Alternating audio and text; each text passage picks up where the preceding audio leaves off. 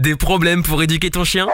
Écoute Toutou pour lui FM, le podcast de référence en éducation positive scientifique, présenté par Irvine, le coach canin. Et salut, c'est Irvine le coach canin. Bienvenue dans ce nouveau podcast du Toutou pour l'UFM. On est aujourd'hui le 10 juin 2020. Il est actuellement 18h44 et je suis véritablement heureux de vous accueillir dans ce nouveau podcast. Alors, on va aller sur le mouvement Toutou pour lui. Regardez qui on va aider aujourd'hui. Alors, moi j'y vais. Tout en direct, voilà, comme ça. Il n'y a rien qui est monté, on est en freestyle. Je suis en roue libre. Voilà, comme ça, vous savez, je suis en roue libre, tranquille. Alors, du coup, on va aider qui aujourd'hui? C'est qu'il y a des publications là, c'est super. Alors, alors, alors. Eh bien, écoutez, on va aider aujourd'hui Evelyne. Salut à toi, Evelyne. Merci de nous faire confiance. Je vois que tu as une petite publication. Je vais pas te faire attendre plus longtemps. Je vais la lire tout de suite. Let's go. Bonjour à tout le groupe. J'ai besoin de conseils afin de pouvoir aider le mieux possible ma, chienne Maya, bientôt deux ans, qui est issue d'un sauvetage de Calabre et que j'ai adopté tout récemment. C'est une fille très craintive qui découvre, pour ainsi dire, tout car là où elle était, il n'y avait ni véhicule ni train qui passait et du coup tous ces bruits lui font peur au point de sursauter et de tirer sur la laisse pour rentrer. Elle a peur des hommes aussi et aboie quand elle en croise un, mais de peur sans aucune agressivité de sa part. La marche en laisse est ardue car elle tire fort. Lorsque nous la lâchons dans un endroit clôturé, elle joue avec notre deuxième chienne qui a 5 mois, et puis elle s'éloigne et ne revient pas. Lorsqu'on la rappelle, ce qui rend les sorties compliquées. Ok, soucieux de lui offrir tout le bien-être qu'elle mérite et ne pas empêcher notre seconde puce de sortir à l'extérieur à cause des difficultés de Maya. J'aimerais savoir si envisager des sorties individuelles est un moyen de pouvoir apprendre à Maya à affronter sa crainte et les surmonter. Bien entendu, nous ferons des sorties avec les deux dans le jardin afin qu'elles puissent s'amuser. Désolé pour le pavé, mais je me suis je me sens un peu perdu. Tout conseil est le bienvenu, merci. Merci à toi pour ta publication. Alors, en réalité, tu sais, t'as pas à être désolé pour le pavé. Tu sais pourquoi? Parce que moi, j'adore les pavés. Parce que plus une personne me détaille le cas et plus je peux lui apporter les bonnes, euh, les bonnes informations, tu vois. C'est-à-dire que si c'est pas détaillé, ah, je peux pas aider vraiment. Alors que si c'est bien détaillé, là on peut travailler. Là il y a de la matière. Là donc je, suis content, je suis content. Mais oui, je m'applaudis, je m'applaudis forcément. Bon, reprenons notre sérieux, on y va. Alors qu'est-ce qui se passe, Evelyne? Qu'est-ce qu'on doit faire? Il te faut un plan d'action. En fait, ici, si tu veux, euh, Maya, elle a deux ans. Il y en a qui vont te dire oui, mais elle est adulte, si, si, ça, ça va être compliqué. Moi, je te dis un truc, Evelyne, ça va pas être compliqué du tout. Tu sais pourquoi? Parce que t'as la passion, t'as la motivation et t'as le meilleur groupe en éducation positive scientifique. Donc, du coup, tu vas réussir. Première chose, il n'y a pas d'âge pour éduquer un chien. Donc, tu vas même rééduquer un chien. Donc, ça va être bien. Ce qu'il faut faire ici, c'est avoir un plan d'action, comme je t'ai dit tout à l'heure. Alors, il y a des points importants qu'il faut faire. Le premier point que je vais te conseiller, c'est tout simplement de travailler le suivi naturel. Euh, parce que visiblement, elle n'a pas de rappel. Effectivement, le rappel pour les promenades en extérieur, c'est ultra important. Alors pour le suivi naturel, et ça je vais le noter en même temps, parce que comme ça je vais pouvoir te le donner. Euh, le suivi naturel va te permettre de renforcer euh, bien le lien que tu vas avoir avec elle. Bien évidemment, je réponds directement à ta question. Il est nécessaire de faire des promenades en individuel pour l'instant. Alors tu peux faire un panaché, c'est-à-dire que pendant une certaine période, tu vas faire des promenades, je dirais, rééducatifs et des promenades groupées, tu vois, pour, maintenir ce, lien entre euh, Tamaya et la petite louloute euh, de 5 mois. Ça va être très intéressant, tu fais un panaché. Mais en tout cas, pour les promenades en individuel, il faut que tu travailles le suivi naturel. Donc moi, je te conseille de le faire avec, par l'intermédiaire d'une longe de 15 mètres au début, puis ensuite, progressivement, tu vas réduire. Le but est tout simplement qu'elle, euh, d'une part, alors, d'une part, qu'elle ait un œil sur toi. Et ça, je pense que c'est une chose qui va, hum, je dirais, évoluer avec le temps parce que le lien que tu vas construire avec elle fait qu'elle va avoir ce comportement. Euh, et d'autre part, c'est d'augmenter la, rareté de ta voix. C'est-à-dire que, évite par exemple, tu sais, si tu as tendance par exemple lors du rappel de dire plusieurs ordres de manière répétée, eh bien en fait, tu vas perdre la qualité de ta voix. Donc du coup, il faut que tu gardes la qualité de ta voix, la rareté de ta voix, en disant un seul ordre, et puis, au bout de 5 minutes, tu vas redire l'ordre. Donc du coup, moi, ce que je te conseille, c'est éviter les libertés pour l'instant, à moins que ce soit dans une zone, par exemple, clôturée où, où c'est bien. Mais pour l'instant, tu vas la doter d'une longe de 15 mètres. Je trouve que 15 mètres pour débuter, c'est le bon compromis entre euh, liberté et, euh, et maîtrise. Alors maîtrise dans le sens où on va lui apprendre des bonnes choses intéressantes, positives et scientifiques. Donc tu peux effectivement faire ça. Alors je vais te donner deux vidéos qui parlent justement de ce sujet que j'avais fait il y a deux ans. Non, un an et demi, mais qui c'est toujours d'actu en fait les méthodes euh, parce que je mets mes méthodes à jour, elles n'ont pas changé à ce niveau-là. Donc du coup, je vais te donner les vidéos qui sont qui parlent de ce sujet euh, véritablement. Après, l'autre point, euh, gros point important, ça va être le prélude éducatif assis et la méthode Primac. Je, vais t'expliquer. En gros, tu m'as dit que ta louloute, elle tire énormément. Alors moi, ce que je te conseille en fait, c'est tout simplement, j'ajuste le micro, si vous entendez un bruit bizarre, c'est normal. C'est tout simplement de, de travailler le prélude éducatif. Comment on fait ça? Alors ici, si tu veux, lorsque tu es en promenade et qu'elle commence à tirer, tu vas tout simplement t'arrêter net. Et dès que tu t'arrêtes net, eh bien tu vas attendre qu'elle se calme. Et dès qu'elle est calme et qu'elle arrête de tirer, tu vas tout simplement la féliciter par la voix parce que c'est le beau comportement. Donc tu vas faire ce qu'on appelle du R+, ou renforcement positif, c'est-à-dire que tu vas renforcer l'apparition de nos comportements en ajoutant quelque chose de très appétitif, par exemple une friandise. Et donc du coup, elle va comprendre que être calme permet d'avancer. Après, la deuxième chose que tu peux faire, c'est tout simplement de changer directement de direction. Alors tu fais un panaché des deux. C'est-à-dire que changer de direction, c'est quoi? Tu vas tout simplement, bah, elle tire, tu vas tout simplement t'arrêter, tu vas tourner les talons sans faire d'un coup. C'est très important de ne pas faire d'un coup, tu vas tourner les talons et puis tu vas aller à l'opposé. Ce qui se passe, c'est qu'elle va comprendre que lorsqu'elle tire, eh bien elle est derrière elle est derrière toi. Donc elle sera obligée de faire un effort pour remonter. Et lorsqu'elle fait un effort pour remonter, lorsqu'elle est au niveau de tes genoux, tu vas tout simplement la féliciter par la voix tranquillement. Et lorsqu'elle remonte au niveau, euh, voilà, en, face de toi, tu vas arrêter de la féliciter, tu vas attendre euh, une nouvelle fois qu'elle se calme et tu vas refaire l'un des deux exercices. Tu fais ce panaché là pour permettre à son cerveau justement non pas de créer une habitude. Parce que si tu crées une habitude à ce niveau-là, hmm, ça va pas être bon. Le cerveau cherche des habitudes pour le chien. Et donc du coup, si tu fais une seule technique, par exemple, pour l'apprentissage euh, lorsqu'elle tire en laisse, eh bien ce qui se passe, c'est que le cerveau va se dire, bon, je, reste calme, je m'assois, elle me félicite, je tire. Et, avec la répétition, en fait, eh bien, elle va avoir cette habitude. Donc on évite ça avec une deuxième technique qui va permettre de, contrebalancer si tu veux. Et le cerveau va se dire, bon, bah en fait je sais pas quelle technique elle va utiliser, je ne sais pas comment faire. Et donc c'est comme ça que petit à petit tu vas régler la situation à ce niveau. Alors ensuite, qu'est-ce que tu as dit à ce niveau-là? Au niveau de ta publication, je la relis pour véritablement rien oublier, mais si on fait un petit récap, voilà, il y a très clairement, euh, dans un premier temps, le rappel, l'apprentissage du rappel et le fait qu'elle tient, avec le prélude éducatif. Donc ce que je te propose aussi, c'est de généraliser le prélude éducatif assis à tout. Voilà, ça va vraiment encadrer ton processus rééducatif.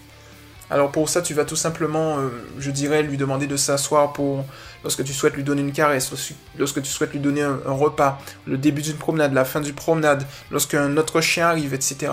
L'avantage, c'est que le assis, en fait, lorsque tu le fais volontairement, toi, à ton niveau, j'ai j'ai eu peur, j'ai failli refuser ta publi pendant que j'étais en train de manipuler mon portable, mais c'est bon, elle est là. Heureusement que c'est bon. Alors donc du coup, je disais quoi déjà? Je disais tout simplement que le, prélude éducatif assis, le assis c'est un signal d'apaisement.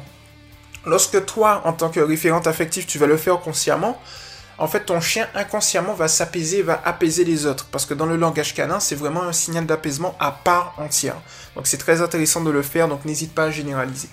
Donc voilà, petit récap, on a tout simplement l'apprentissage du rappel que tu vas faire pour vraiment sécuriser tes promenades. Euh, ça, ce sera euh, lorsque tu voudras faire des promenades en liberté, mais ça va te permettre de renforcer le lien que tu as avec elle, et ça c'est très important euh, par rapport à sa situation.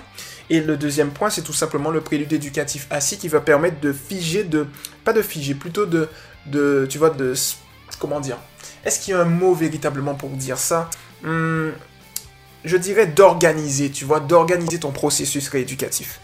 Alors ensuite, je vois qu'il y a le gros du travail. Alors c'est lorsque tu dis que c'est une fille très créative qui découvre, pour ainsi dire, tout, car là où elle était, il n'y avait ni véhicule ni train, etc. Donc effectivement, c'est-à-dire que euh, là, on va reprendre la base, c'est-à-dire que lorsqu'on a un chiot, imaginons le chiot de 21 jours à 3 mois est en plein dans sa période de socialisation et d'imprégnation. Alors pour toutes celles et ceux qui veulent savoir, euh, avant la période de socialisation et d'imprégnation, on est dans la période transitoire qui va de, de 14 à 21 jours. Et avant la période transitoire, on a la période néonatale qui va de la naissance tout simplement à 14 jours. Et après la période de socialisation et d'imprégnation, on rentre dans la période juvénile qui va de 3 mois jusqu'à euh, la puberté. Et ensuite, on est dans l'adolescence qui va de la puberté jusqu'à l'âge adulte. Et après, c'est l'âge adulte et euh, voilà, le chien vit sa vie. Donc du coup, euh, là on est dans la période d'imprégnation et de socialisation. La période d'imprégnation et de socialisation, c'est d'une part, on va socialiser le chien avec ses congénères, mais également avec les autres espèces animales pour éviter un comportement naturel et nécessaire chez le chien qui est, je le rappelle, l'instinct de prédation. Il faut savoir qu'un chien est bien un instinct, et si l'instinct de prédation est très marqué, le chien aura tendance à tuer d'autres espèces animales. Si l'instinct de prédation est moyennement ou modérément marqué, le chien aura juste tendance à poursuivre un animal, et si c'est peu marqué, le chien ne fera rien. Mais cet instinct existe. Voilà, je tiens à le signaler. Et donc du coup, euh, ça c'est la côté socialisation, et de l'autre côté on a le côté imprégnation. Le chien doit s'imprégner des sons, des bruits, etc. etc. Et passer trois mois, et bien évidemment, euh, si le chien eh n'a pas eu, je dirais, une, une écoute, des stimulations sensorielles, eh bien effectivement il va avoir des problèmes. Euh, il peut souffrir du syndrome HSHA, qui est... Non, pas HSHA, le syndrome, je cherchais le mot. Je, cherchais le mot, mais il, y a moyen aussi, hein, s'il y, a eu un passé, mais ça c'est plus lorsque le chien est dans une période où il n'a pas été materné, mais plutôt le syndrome de privation sensorielle. Ça c'est le bon mot. Alors pourquoi le syndrome de privation sensorielle ben, il, parle, très clairement, hein. c'est-à-dire que le chien est privé de, tout, des stimulus importants. Et là, il faut faire ce que j'appelle... Alors, il faut qu'on fasse un contre-conditionnement qu'on va corréler à de la désensibilisation systématique. La première chose que tu dois faire, Evelyn, c'est tout simplement de lister l'ensemble des éléments qui vont, euh, je dirais, lui faire peur. Ça, c'est le premier point. Donc, tu vas mettre les éléments, tu vas différencier les éléments d'imprégnation et les éléments de socialisation. Ou plutôt les stimulus d'imprégnation et les stimulus de socialisation. Parce que l'approche en elle-même est différente. Parlons des stimulus d'imprégnation. Je vais prendre un exemple. La voiture. Le klaxon de voiture. Les feux d'artifice. Le train. Le vélo. Tout ça, c'est des stimulus dont elle n'est pas habituée. Donc du coup, ce que tu vas faire, je prends juste l'exemple de la voiture, euh, du klaxon de voiture. Dans un premier temps, moi je te conseille à la maison, à un moment où elle est vraiment calme, tranquille, tu vas mettre à un son très bas des bruits de voiture, des bruits de klaxon. Et si tu vois par exemple, tu le voir au niveau de ses oreilles, si tu vois qu'elle entend, mais qu'elle ne réagit pas, tu vas la féliciter. Et progressivement, tu vas augmenter le son. Tu vas ainsi travailler sur son contexte. Parce qu'en fait, le chien agit au niveau du contexte. C'est un contexte, c'est un ensemble de stimulus qui vont définir le, caractère du chien et qui vont définir la, modification de son caractère. Donc du coup, tu vas venir et tu vas... Euh, voilà, tu vas mettre un environnement extérieur de la ville. Tu vas le faire à la maison et tu vas le faire par la répétition. Parce qu'avec un chien comme ça, il faut le faire avec la répétition. Donc tous les jours, tous les jours, tous les jours. Tu vas faire une séance 10-15 minutes tous les jours, boum, boum, boum. Ensuite, quand tu auras travaillé au niveau du son, tu vas travailler au niveau de la texture. Je te donne un exemple. Un ballon, ça explose, je sais. Mais un ballon, tu as le son du ballon. C'est-à-dire parfois, un ballon, quand tu vas le toucher, tu vas le frotter, ça va faire un son. Il faut travailler ce son-là. Et ensuite, au niveau de la texture, c'est tout simplement le toucher. C'est-à-dire que le chien va toucher. Donc, il va toucher le ballon. Tu vois? Il faut travailler ça également avec des objets divers et variés. Une trousse, euh, un clavier, je regarde ce que j'ai autour de moi. Enfin, des objets du quotidien, tu vois. Par exemple, une valise qui, qui, roule, c'est un son tout bête, mais pourtant qui peut faire un peur au chien. Et donc tu vas euh, progressivement désensibiliser le chien à ce niveau-là. Alors la stratégie de haut c'est quoi? Par exemple au niveau du son. Si le son est trop fort et que le chien stresse, tu vas baisser le son, tu vas attendre et tu vas le faire un son modéré. Si tu vois qu'avec le son modéré le chien ne stresse pas, et eh bien dans ce cas-là spécifiquement, tu vas tout simplement le féliciter par la voix et progressivement, alors en l'occurrence la féliciter par la voix et ensuite tu vas hausser le son progressivement à son rythme. Parlons maintenant de, euh, je dirais, de la mise en situation. Au niveau de la mise en situation, qu'est-ce que tu peux faire? Eh bien, Evelyne, ce que tu peux faire, c'est avec un klaxon de voiture véritable. Alors, si tu as une voiture, par exemple, tu vas tout simplement venir, la voiture à l'arrêt, tu vas faire un petit klaxon de voiture, un petit klaxon tout simplement. Euh, tu vas mettre ta chienne par exemple à 2 mètres, tu vas faire un petit klaxon. Si tu vois qu'elle réagit mal, tu vas éloigner et baisser peut-être le klaxon, tu vas trouver le juste milieu. Et la stratégie vue de haut est la même, c'est-à-dire que si elle stresse, eh tu vas attendre qu'elle se calme, tu vas reculer un petit peu, baisser un petit peu le volume du vrai klaxon de la voiture, et ensuite tu vas retester. Si tu vois qu'elle réagit bien, tu la félicites, tu la fais avancer, tu augmentes un petit peu le son du klaxon. Et tu vas faire ça à chaque fois, tout le temps, avec l'ensemble des stimulus que tu vas avoir. Alors, le train qui passe, ça peut être compliqué, mais en réalité, un train qui passe, c'est le bruit que la chienne va entendre. Donc ça veut dire qu'il faut que tu travailles sur le bruit. Qu'il soit réel ou synthétique, elle va voir la différence, mais je vais te dire que le travail va être véritablement très très très très important euh, au niveau synthétique. Quand je parle de synthétique, c'est par l'intermédiaire ben, du son dans un portable ou dans une enceinte, etc.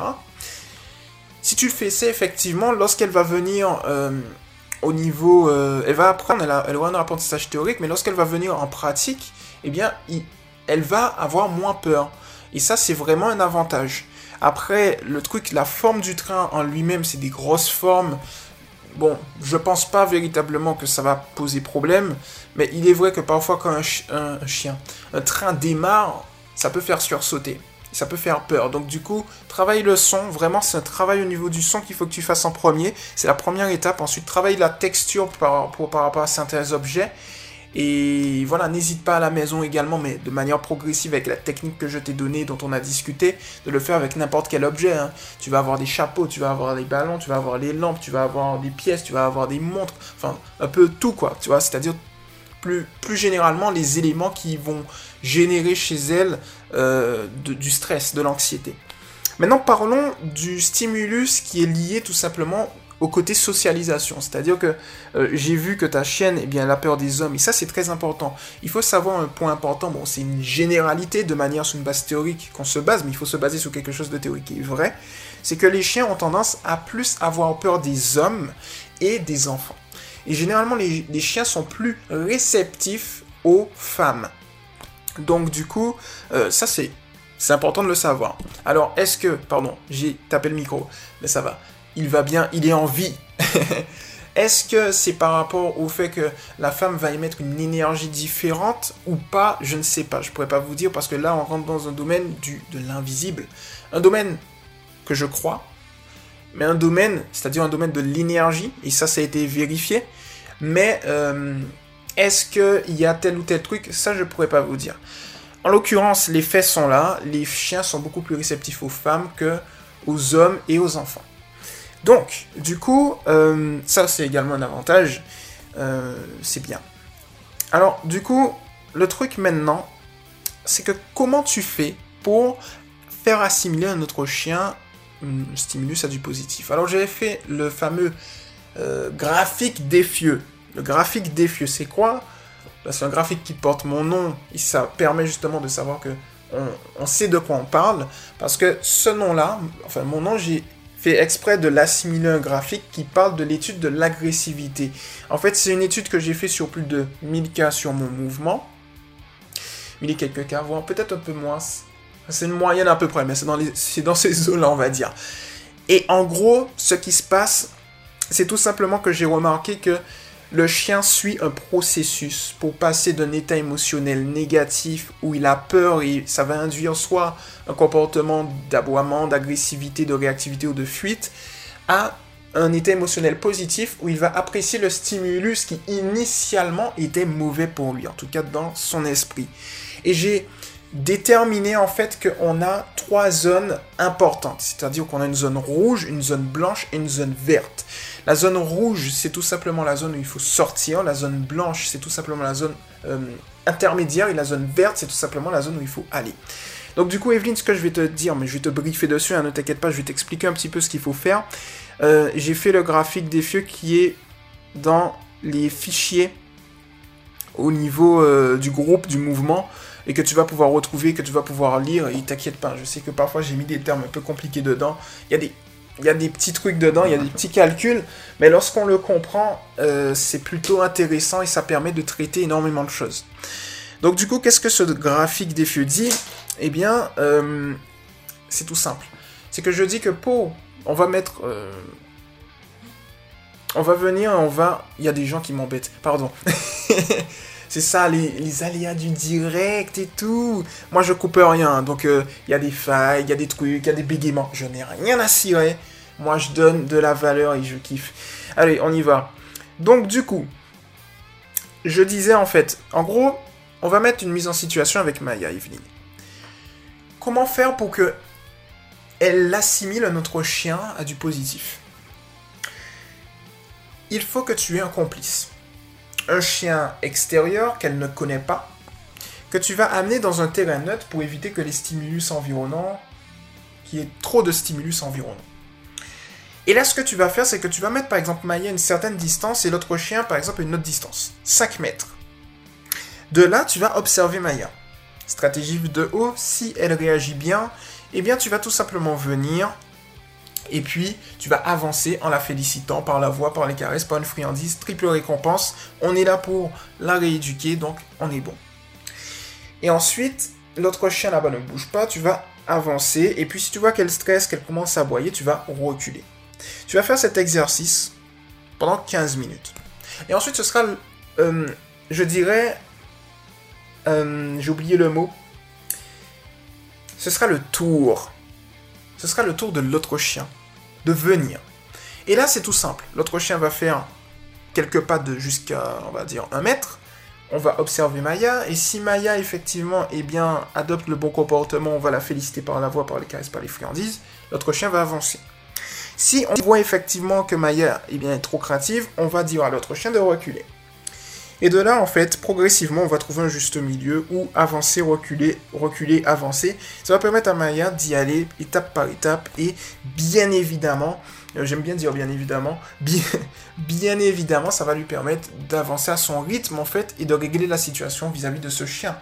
Mais les chiens fonctionnent beaucoup par contexte. Ça veut dire qu'il te faudra pas forcément un seul chien. D'ailleurs, il te faudra plusieurs chiens. C'est-à-dire, en gros, je t'explique. Si tu le fais avec un berger allemand, Maya, elle est très intelligente, elle va se dire, hmm, les bergers allemands sont cool, ça va. Peut-être ce berger allemand est cool, mais peut-être pas les autres. Donc du coup, il sera nécessaire effectivement de le faire avec d'autres chiens. Ce que tu peux faire également si tu n'as pas de chien complice, c'est tout simplement de te, mettre, dans un endroit où il y a plusieurs chiens et tu vas faire exactement le même exercice. Ici, on va pas contrôler les chiens extérieurs, on va plus contrôler Maya. C'est-à-dire que là, c'est elle qui va reculer ou avancer en fonction.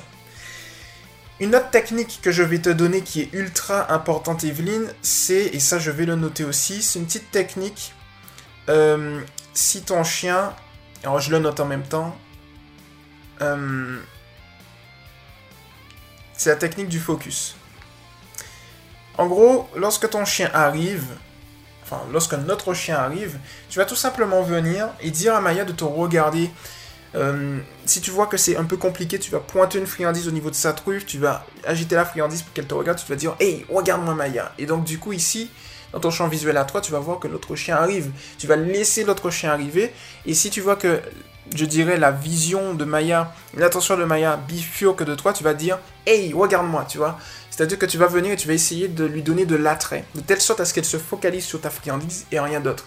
Lorsque l'autre chien va passer, tu vas lui donner la friandise. Ce qui va permettre à ta chienne, en fait, inconsciemment, lorsqu'elle aura la friandise, eh bien, et que l'autre chien est passé, elle va voir l'autre chien au loin, mais elle mangera sa friandise. Inconsciemment, petit à petit, elle va faire elle va assimiler l'autre chien du positif. Alors, le point important, c'est que ici, on travaille pour que Maya soit dans la zone blanche, la zone du graphique des fieux où, en fait, le stimulus, le stimulus est tout simplement euh, devient un élément à récompense. Alors qu'est-ce que c'est l'élément à récompense? C'est tout simplement le fait que Maya va réagir non pas pour faire plaisir à l'autre chien, à l'autre stimulus, euh, elle, va faire, elle va réagir bien, correctement pour obtenir quelque chose. On se base sur le principe qui est le suivant, un chien recherche deux choses dans sa vie, des récompenses et de l'attention, en sachant que ton attention est une récompense. Et ensuite, avec la pratique, avec les interactions, elle va, avec, elle va, elle va bâtir de la confiance, et là, le stimulus va devenir un élément récompense. Donc, un élément récompense à ne pas confondre avec un élément à récompense. L'élément récompense est tout simplement le fait que la chienne, elle, elle, éprouve du plaisir avec... avec oula, je bug. Un, deux, trois à être avec son stimulus. Parfois, Irvine le coach canin, votre coach canin peut bugger parce que je suis un robot. Voilà, c'est mon grand secret. Et donc, du coup, je bug de temps en temps et il faut rebooter la machine. Voilà, j'ai un bouton input derrière la tête et, je reboot la machine, quoi. Mais en gros, voilà, voilà pour le coup, Evelyne. Et donc, ça va te permettre petit à petit de régler la situation. Et je vais te dire, la stratégie que je t'ai donnée vue de haut, elle fonctionne exactement de la même manière pour les humains et pour les enfants. Et ça, c'est un avantage. Deuxième avantage intéressant, c'est que cette technique fonctionne même si tu as en face un chien réactif. Parce qu'on a tendance effectivement à dire, bon, pour resocialiser le chien, il est nécessaire effectivement qu'on ait des chiens sociables. J'étais le premier à le dire, je le dis toujours, mais je nuance mes propos désormais. Parce que quand j'ai réfléchi, lorsqu'on n'a que des chiens sociables, ça ne représente pas et ça ne reflète pas la réalité du terrain. C'est-à-dire qu'effectivement, on peut resocialiser un chien avec euh, des chiens sociaux. Sociaux. Des chiens sociables. Mais le truc qui se passe, c'est que le jour où ta chienne, par exemple, va rencontrer un chien qui n'est pas sociable, tout le travail de socialisation sera détruit. Parce qu'en en fait, on l'aura conditionné à être calme en face de chien sociable, mais elle ne saura pas quoi faire lorsqu'elle va voir un chien qui va aboyer derrière elle. Ou qui est très agressif derrière elle. Ou qui est comme elle. Donc du coup, ce qui se passe, c'est qu'il est nécessaire de temps en temps d'avoir des chiens qui ne sont pas forcément sociables et qui vont aboyer.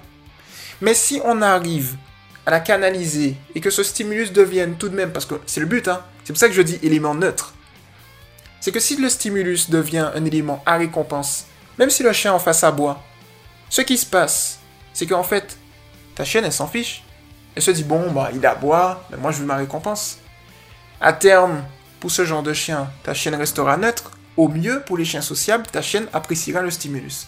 Tu vois, c'est pour ça l'intérêt, l'intérêt de passer par cette zone blanche, tu vois. Donc du coup, tu vas pouvoir voir le graphique défi à ce niveau-là et ça va véritablement t'aider et tu vas voir que ça va être cool. Alors je regarde un peu euh, si j'ai pas oublié quelque chose. Euh, hmm, il y a un point important aussi, bon ça c'est mon petit tips personnalisé, je sais que dans le domaine il y en a qui n'y croient pas, etc. Moi en tout cas j'ai des résultats avec et ça marche très très bien. Fais de l'apprentissage. Euh, euh alors c'est pas vraiment un apprentissage. met des sons, met de la musique. L'éducation c'est de l'énergie. Que de l'énergie. Rien que de l'énergie. Une énergie venant de toi parce que tu es la référente affective de Maya. Alors référente affective pour toi Evelyne, mais également pour toutes celles et ceux qui m'écoutent et qui ne savent peut-être pas. Je ne dis pas maître, je ne dis pas propriétaire. Non pas parce que je veux pas, non pas parce que c'est euh, c'est saut, euh, je sais pas trop quoi, c'est pas trop positif ou non. Non, c'est pas par rapport à ça que j'utilise pas maître, c'est juste parce que ces termes ne sont pas parlants. Je trouve que maître et propriétaire de chien, c'est pas parlant. Pourquoi? Parce que il faut instruire, il faut faire comprendre une chose. Moi, j'ai trouvé le terme référent affectif ou référente affective. Qu'est-ce que ça signifie? C'est beaucoup plus parlant.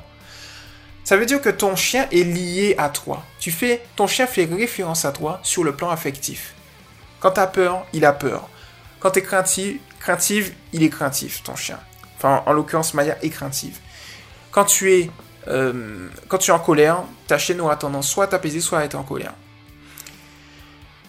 Et quand tu es calme et sereine, ta chienne, par mimétisme, sera calme et sereine. Donc le, premier travail sera fait au niveau de toi, si ce n'est pas encore fait, mais je pense que ça doit être fait parce que je pense que tu sais le faire. Et tout simplement de rester calme et sereine. Hein. Tu, continues ce que tu fais. Tu restes calme et sereine. Tu restes patiente. Euh, on, vise long terme. Hein. Moi je te dis on vise long terme, vise un an. un an. Pourquoi je te dis ça? Il est possible, parce que on a, on a trop souvent tendance, tu sais, Evelyne, à être par exemple... Euh, moi le premier, on est tous des humains, à être pressé, tu vois, on veut tout tout de suite. Ah, je veux ci tout de suite. Le truc, c'est que parfois, à trop se précipiter, on va, on, va dans un mur qu'on ne voit pas tout de suite. Et donc moi, j'ai tendance, et, ça fonctionne, par, par, exemple, il y a des membres, je leur donne des, tips, je ne les vois plus pendant un an, ils reviennent, ils me disent ça a marché. Donc du coup, moi je te dis, vise long terme. La stratégie long terme, c'est bon. Parce qu'en fait, comme ça, ça va pas te stresser, tu vas prendre ton temps, tu vas bien faire les choses, tu vas pas griller les étapes, et Maya va évoluer à son rythme. Et tu vas voir qu'au bout d'un an, un an ça passe ultra vite.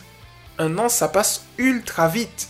Et donc du coup, il n'y a qu'à voir. On est en 2020, regardez.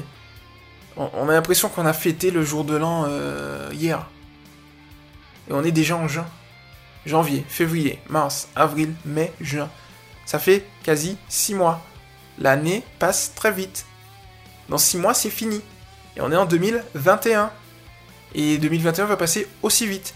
Donc du coup, il est important de viser long terme parce que ça passe vite d'une part et parce que ça va te permettre effectivement de, régler le problème. En fait, je vais te dire, être patient te permet de régler le problème beaucoup plus rapidement que si tu étais euh, si tu te précipites. C'est fou de dire ça, mais en fait, tu vas régler ton problème ultra, ultra, ultra, ultra vite si tu vises long terme, un an, deux ans. Et là, comme c'est un sauvetage, je t'ai mis un an parce que je pense que en un an, on peut faire énormément de choses. Elle peut vraiment évoluer bien.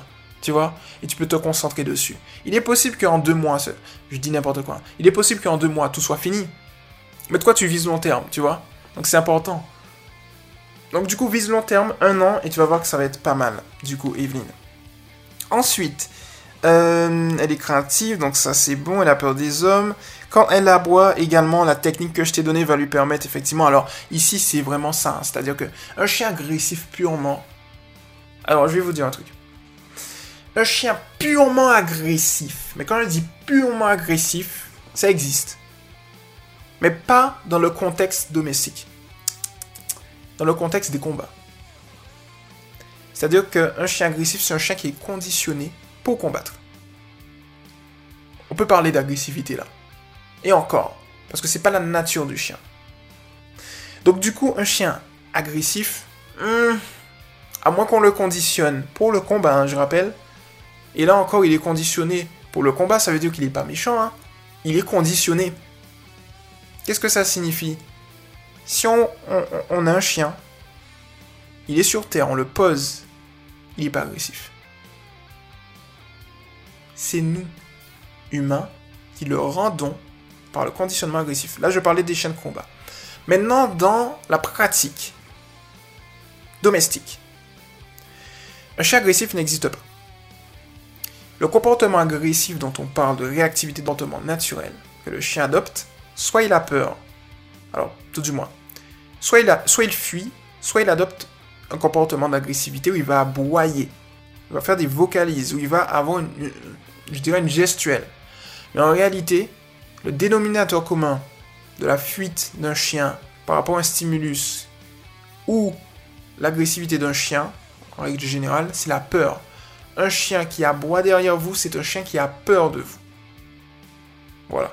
Donc du coup, pour le coup, euh, Evelyne, ne t'inquiète pas à ce niveau-là. T'as raison, elle est juste craintive, elle a juste peur en fait. Elle essaie de se protéger au mieux. Et puis, elle a le passé et tout, donc c'est tout à fait normal. T'inquiète pas à ce niveau-là, il n'y a pas de souci. Euh, ensuite, lorsque nous la lâchons dans un endroit, elle joue avec notre deuxième chienne qui a sec. Hmm, non, il n'y a pas lorsque ce qui est sorti. Euh, hmm. Ok. Je lis hein, en même temps, c'est pour ça qu'il y, a des... il y a la petite musique de fond, là, la petite musique. voilà, alors, j'aimerais savoir si envisager des sorties individuelles est un moyen de pouvoir euh, apprendre à Maya affronter sa crainte et les surmonter, oui, effectivement. Euh, ça va être mieux, ça va être vraiment mieux. Et tu vas éviter l'effet de groupe avec l'autre chienne, en fait, qui va euh, peut-être interférer, tu vois. Et puis tu as l'énergie de l'autre chienne, peut-être comme elle a 5 mois, donc elle est dans sa période, et eh bien tout simplement juvénile. Donc là, c'est la période où elle est toute folle, peut-être. Donc ouais, il lui faut du calme à Maya, de la concentration, donc c'est bien les sorties individuelles. Et bien évidemment les sorties avec les deux dans le jardin. Alors n'hésite pas à faire également des sorties hors du jardin. Clairement, euh, pas seulement dans le jardin, hors du jardin. Et puis sorties individuelles hors du jardin et, euh, et dans le jardin aussi, tu peux. Donc voilà, pour le coup, je pense que j'ai fait le tour, Evelyne. De toutes les manières, sache une chose très importante, c'est que ici, on est sur la base de l'optimisation. Donc ça veut dire que là, je t'ai donné les bases, on a discuté de tout ça ensemble, et ensuite, tu vas tester, et puis tu vas me donner ton retour. Euh, de toutes les manières, d'ici un mois, on va te recontacter, parce que nous, on est là non pas pour te donner des conseils, mais vraiment pour résoudre ton problème, pour te faire un suivi, pour t'accompagner de manière professionnelle et réelle, parce qu'on a compris tes besoins. C'est vraiment notre objectif. Donc du coup, ne t'inquiète pas à ce niveau-là, on est avec toi et on va réussir ensemble. Tu as ma parole là-dessus. Donc n'hésite pas à ce niveau-là, mais ouais, j'ai fait le tour, donc c'est plutôt pas mal. Et je pense qu'on a matière à faire. Donc voilà pour le coup, j'espère que... Ah, j'ai encore bugué. Un, deux, trois. Je, je, je redémarre le système. J'espère que ce podcast t'a plu, Evelyne, et à toutes celles et ceux qui m'ont écouté également. J'ai dit Evelyne? Evelyne, Evelyne, Evelyne. Pas Evelyne. Faut que je parle. Faut que j'articule. J'articule. Faut que j'articule. Bon, on va couper ce podcast parce que je parle en live. C'est, ça commence à devenir fou. Bon. Donc du coup, j'espère que ce podcast t'a plu, Evelyne, et puis à toutes celles et ceux qui m'ont écouté également. N'hésitez pas à venir vous abonner à Tout pour lui TV. On est maintenant 400 abonnés, et je veux plus encore d'abonnés. Je suis drogué aux abonnés. et voilà, je fais une, deux ou trois vidéos par semaine. Je sais pas trop. Quand je suis fou, je peux faire 3. Quand je suis malade, je peux faire 2. Quand je suis normal, je peux faire 1. Donc du coup, voilà, mais en tout cas, je suis actif. Donc n'hésitez pas à vous abonner, tout pour lui, TV. Et n'hésitez pas aussi, si vous voulez un podcast aussi personnalisé euh, que celui que j'ai fait pour Evelyne, eh bien, n'hésitez pas à venir sur le groupe Éducation Positive pour les chiens officiel entre crochets, tiré du 6, tout pour lui. C'était Irvine, le coach canin. Et puis on se retrouve très rapidement dans un prochain podcast. Ciao tu viens d'écouter Toutou pour lui FM avec Irvine, le coach canin. À très vite pour un prochain podcast.